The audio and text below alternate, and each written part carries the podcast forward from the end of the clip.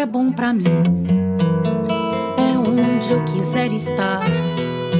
A estrela ainda brilha, ela é quem vai me guiar. Ser guerreira é minha sina, batalhando pra vencer. Tenho voz pra ser ouvida, tenho sonhos pra viver. Não vão mais conseguir me anular, me calar. Ninguém vai me impedir de cantar e lutar. Seja em casa, no campo, na rua ou na praça. Chega de mordaça, agora eu vou falar. Porque eu sou mulher pra fazer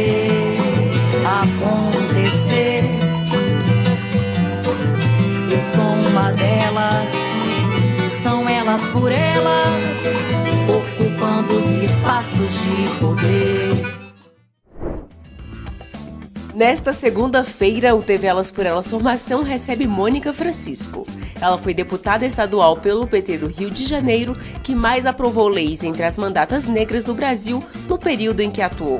Feminista negra, favelada, cientista social, pastora, militante dos direitos humanos e moradora da comunidade do Borel, hoje ela fala nesta aula sobre a importância das candidaturas periféricas para as eleições de 2024. Olá, eu sou Mônica Francisco, ex-deputada estadual aqui pelo Rio de Janeiro, cientista social e pesquisadora no dicionário Marielle Franco, ativista e militante de direitos humanos, ativista do movimento de favelas já há quase três décadas.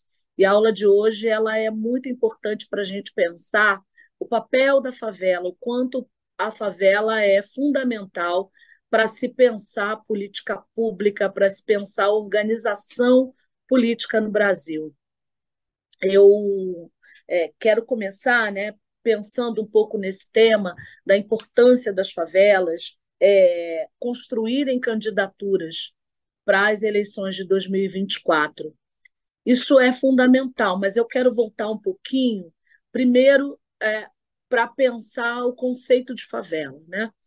Acho que, ao longo dos anos, a favela se constituiu como um elemento muito muito singular e muito importante na organização das cidades.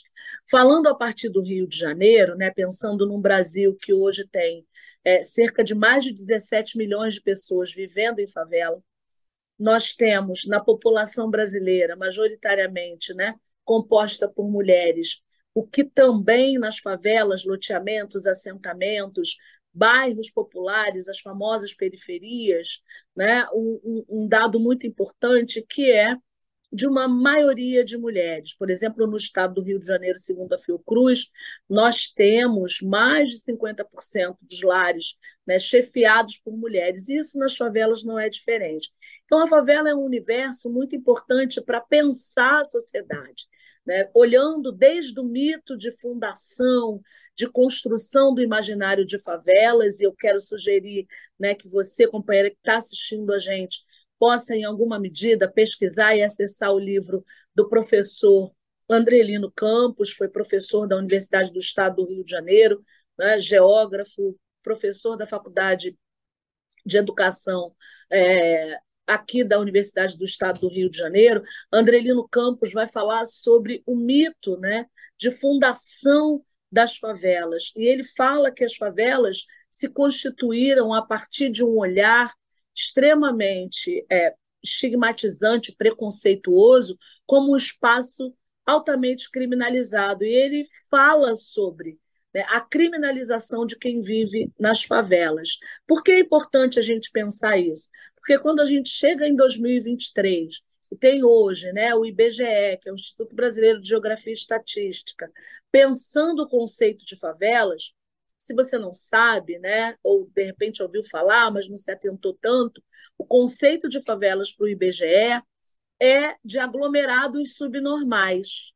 Então, é importante a gente olhar a partir dessa lógica de estigmatização das favelas, de criminalização dos espaços favelados. Né? Andrelino Campos, o título do livro dele é Do Quilombo às Favelas, a produção do espaço criminalizado. Ou seja, a organização das favelas, dos nossos quilombos urbanos, dos nossos quilombos modernos, ela é um espaço importante, é um espaço fundamental para se pensar a lógica da construção da política no Brasil. Então, não é menor, não é desimportante, muito pelo contrário, pensar as eleições é, proporcionais para as câmaras no próximo ano, olhando para a favela, pensando no quanto a favela precisa incidir na discussão, na produção e na construção de figuras que ocupem o espaço do poder. Porque o estigma da favela, a criminalização da favela, ela se dá a partir do poder, né? Seja na organização das cidades, a partir da lógica né, é, imposta pela arquitetura e pelo urbanismo. A lógica urbana é, era e ainda continua sendo, e ela vem sendo discutida, inclusive por atores e, e, e, atrizes, né? favelados e faveladas, que vêm se incidindo nos debates, chegaram à universidade, fruto da política é, de cotas dos governos do Partido dos Trabalhadores e das Trabalhadoras, e que conseguiram, a partir da sua lógica, do seu lugar de existência, de produção de vida, produzir conhecimento a partir das suas experiências de vida, de um espaço altamente criminalizado, estigmatizado, de um espaço né, onde, é, historicamente, nos mais de 100 anos da existência das favelas, e eu falo, né, repito, falo muito a partir da experiência vivida e da experiência das favelas aqui no Rio de Janeiro de uma lógica onde a favela vai se constituir como um lugar de é, alternativa, de autoconstrução a uma ausência histórica de uma política pública de habitação. A favela começa a ser vista como um problema pelos, pelos sanitaristas né, e passa por um processo de é, perseguição, a um processo higienista que vinha na esteira da lógica racista. A gente não pode descolar o racismo estrutural decorrente da própria formação da sociedade brasileira, dos mais de três séculos de escravização do povo negro sequestrado em África e o que produziu no Brasil. Então, por força de lei, nós tivemos a Lei de Terras de 1850, por exemplo, o que dificultou, né, proibiu é, por força de lei, que a população ex-escravizada e que no 14 de maio passa a ser uma população liberta, mas com uma abolição inconclusa, porque não se dá, por exemplo, processos de reparação. E o processo de reparação mais básico, que é o da habitação, que é a possibilidade do habitar com tudo que ele agrega, vai se dar de maneira extremamente perversa, né? A despeito do que eu falei, né, do mito de fundação, da, do início, da gênese, da criação das favelas, né, referenciando aqui nessa aula Andrelino Campos, né, o professor Andrelino Campos, de que a favela nasce né, do lugar da autoconstrução, da alternativa à ausência de uma política de habitação estabelecida em 1850, né? portanto, né, quase três décadas antes, né, de quase quatro décadas antes de se estabelecer de fato a libertação, o fim da escravidão no Brasil. Então, a favela ela nasce nesse contexto num contexto altamente estigmatizado, de um processo de ausência completa de uma política pública de habitação e que vai ser um espaço altamente estigmatizado pela lógica higienista, ou seja, para limpar a cidade é preciso jogar uma população específica majoritariamente de pessoas negras e mestiças, não brancas, para espaços longe da cidade que vinha passando por uma série de processos de urbanização, de limpeza, de higienização, ou seja, estigmatiza-se, cria uma marca para aquele espaço e para as pessoas que vivem nele. É um espaço né, da, do, da, da ausência de organização, da libertinagem, da criminalidade e da, da indolência, ou seja, quem mora ali é preguiçoso, só quer saber de festa, nada diferente do que a gente percebe hoje. Bom, isso dá para a gente uma ideia da importância hoje de se discutir nos territórios, né, categorizados como territórios favelizados, de favelas, como territórios periféricos, ou seja, periféricos ou porque estão nas periferias urbanas, objetivamente, ou porque estão na periferia das políticas, estão à margem das das políticas efetivas. Então, a importância que se discuta nesses territórios que é, são muito específicos, têm uma sociabilidade específica. O que, que é isso? Né? As relações que se dão nesses espaços são relações muito específicas, porque é um espaço onde se constituiu uma solidariedade muito própria.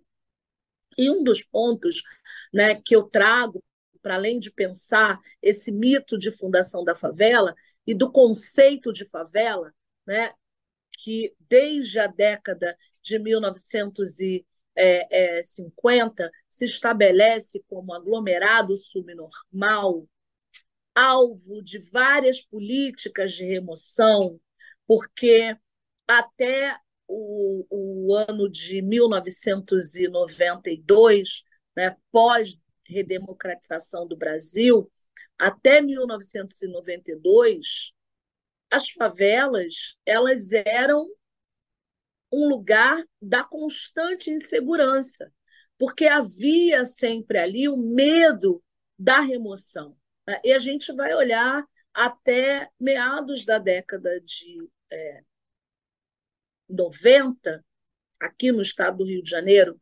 94 marca né, o processo construído anteriormente pelos movimentos comunitários, pelos movimentos de organização comunitária a partir dos favelados e faveladas, uma política pública de urbanização de favelas. Programas de urbanização de favelas passam a organizar as estruturas, a, a é, construir equipamentos públicos e organizar é, a urbanidade, né, a infraestrutura nesses espaços. Então, esse espaço sempre foi um espaço de muita insegurança, sempre visto com muita desconfiança, estigma como lugar dos pobres, dos perigosos, das famosas classes perigosas que o, o, o sociólogo Luiz Antônio Machado é, menciona na sua produção. Né? São as classes subalternas, as classes perigosas, né, que antes eram vistas ali muito na organização dos operários, as, as populações faveladas passam a receber também esse selo de classes perigosas, que precisam, de alguma forma, ser contidas. É importante que a gente tenha inicialmente essa e esse entendimento da favela que nasce de uma alternativa à ausência de política pública de habitação, que nasce de um processo de autoconstrução, sem nenhuma política pública, sem energia, sem água, sem saneamento, sem saúde, sem equipamentos de educação, sem creches. E que a partir da organização comunitária, da luta dos favelados, ela vai se constituindo. É um mutirão para estabelecer né, a chegada de água de alguma forma, é a tentativa de garantir, de alguma forma, que a produção de vida nesse espaço ela garanta um mínimo de dignidade e cidadania a partir da organização local territorial. Então, o conceito de favela como aglomerado subnormal vem sendo discutido, inclusive, por uma equipe do, do, específica do Instituto Brasileiro de Geografia e Estatística. Já aconteceram uma série de é, seminários para reformular e essas discussões feitas com instituições e organizações de favelas, né? para pensar, para mudar essa conceituação de aglomerados subnormais. Como eu disse, hoje esse espaço é um espaço de muita potência.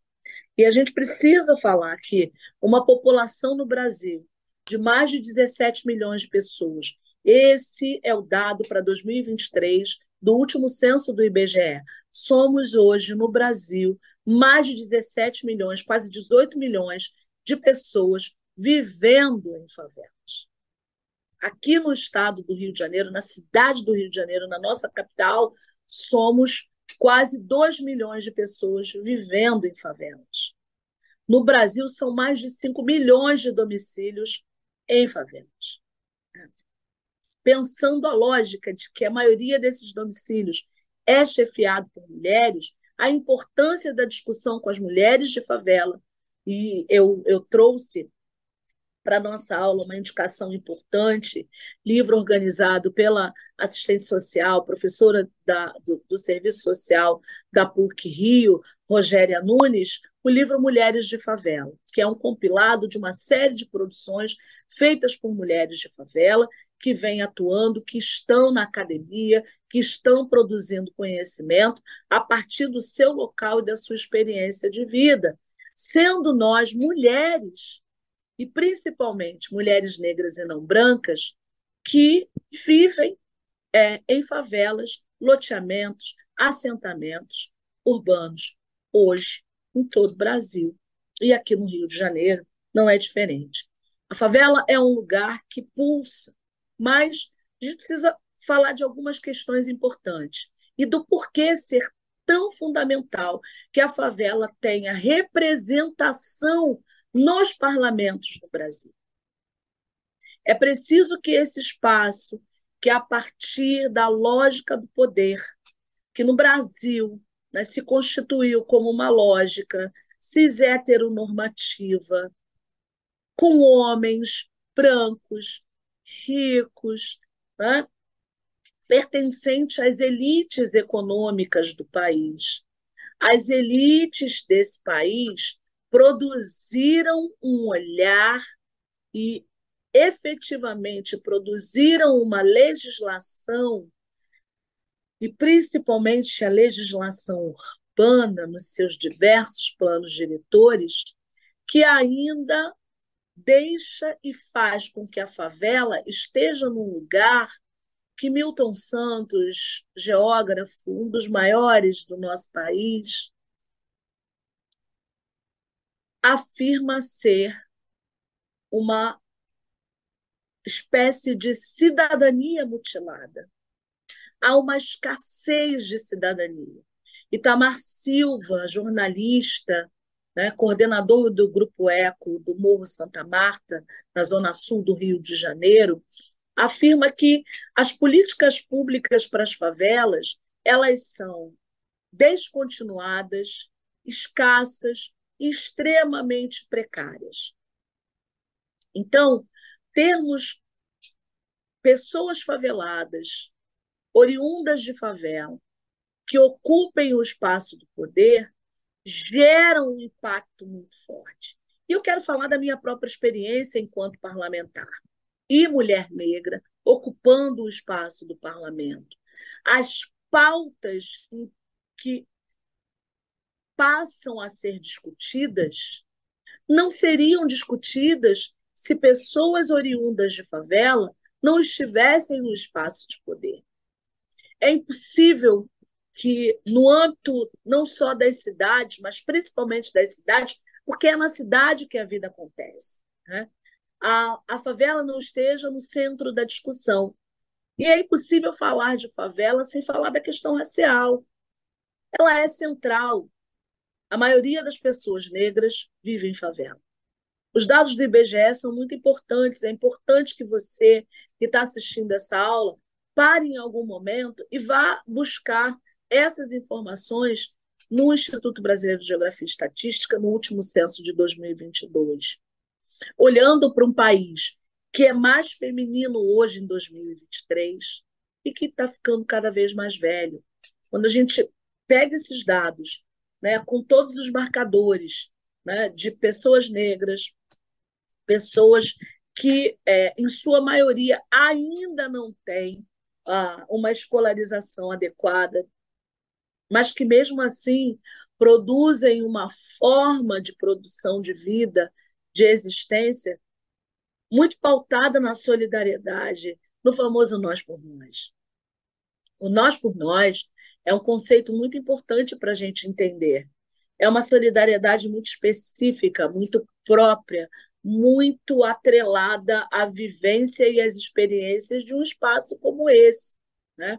onde as gambiarras, é, e esse termo, eu, eu reivindico esse termo, as gambiarras que vão sendo produzidas fazem com que, de alguma forma, o peso da estigmatização, o peso da criminalização, né, de uma sociabilidade extremamente violenta, porque a favela é um espaço né, violento no sentido de que ela é produzida, é uma violência produzida contra esse espaço.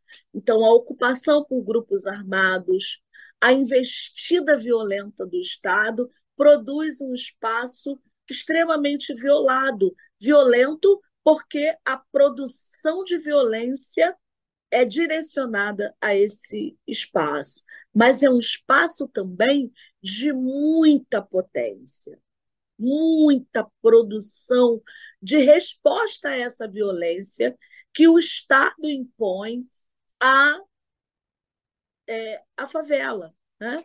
a, a esse lugar que aqui no Rio de Janeiro é, a gente tem episódios muito muito específicos, né? Nós tivemos um governador de estado que se referiu às mulheres de favela como fábricas de produzir marginal.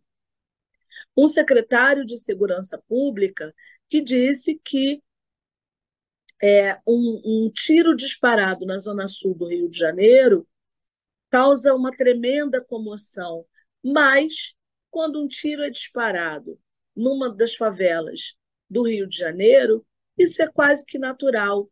É natural a produção violenta do espaço da favela, para que se mantenha um discurso de que esse lugar ele não pode existir. Embora nós tenhamos né, fugido de alguma forma do fantasma das remoções, muito presente até o início da década de 90, é, ele ainda permeia a lógica do discurso elitista, fascista, racista e xenofóbico. Porque você tem uma gama de pessoas oriundas do Nordeste ocupando também o espaço da favela. E a população favelada vem, ao longo dos mais de 100 anos, ressignificando esse espaço como um espaço de potência. Né?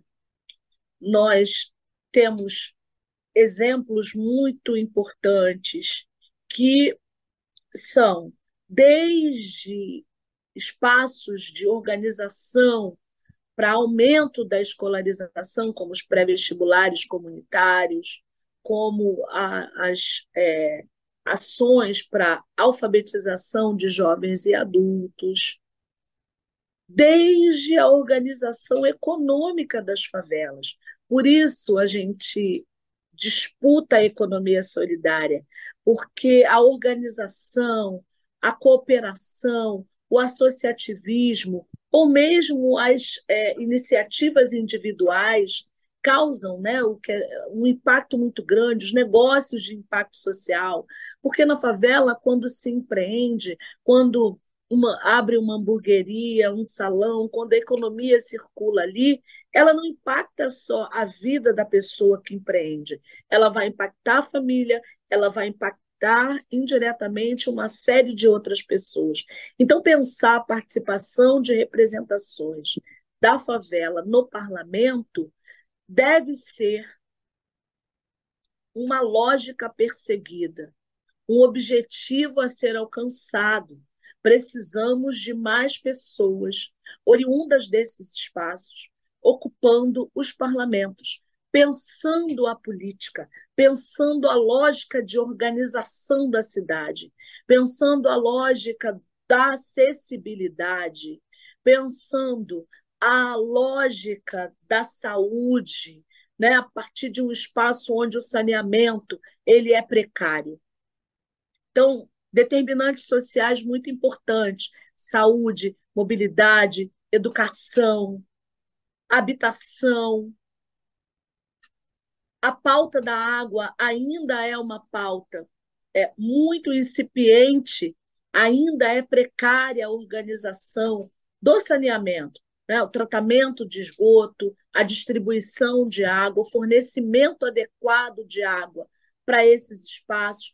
Então, pensar a lógica da favela é, e pensar a lógica da cidade muito a partir da experiência localizada no Rio de Janeiro, mas essa experiência também é, é uma experiência de muitos espaços no Brasil, onde a favela se funde, né? a lógica da, da, dos espaços urbanos é fundamental. Não há possibilidade de produção de política pública sem que os favelados e faveladas estejam organizando esse processo quando a gente tem uma secretaria de periferias, por exemplo, né, é, no governo Lula, isso fala muito, fala da importância desse espaço.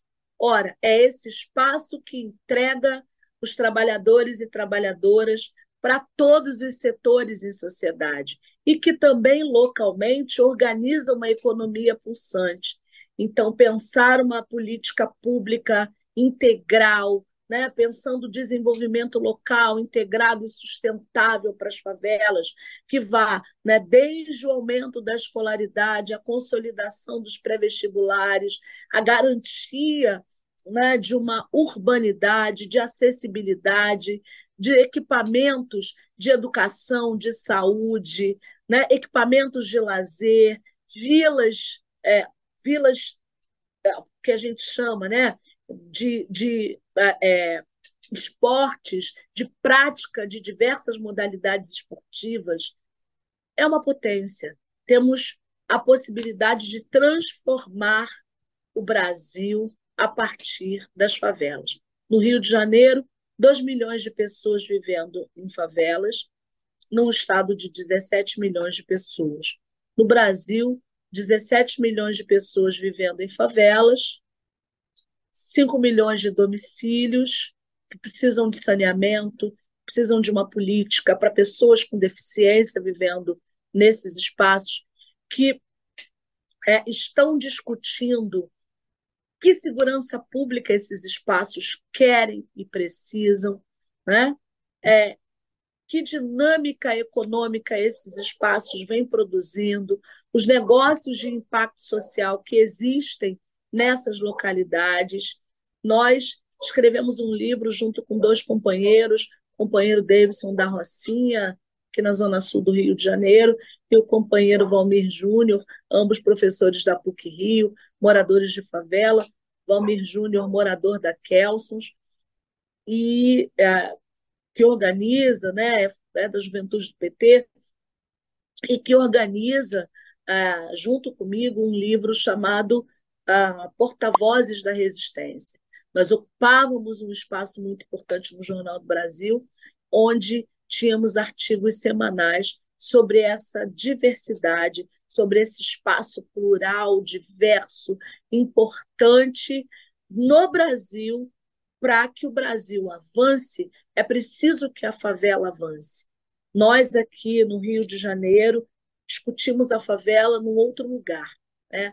Nós temos representação discutindo com o IBGE, representação discutindo com o governo federal, a lógica para as favelas no século XXI.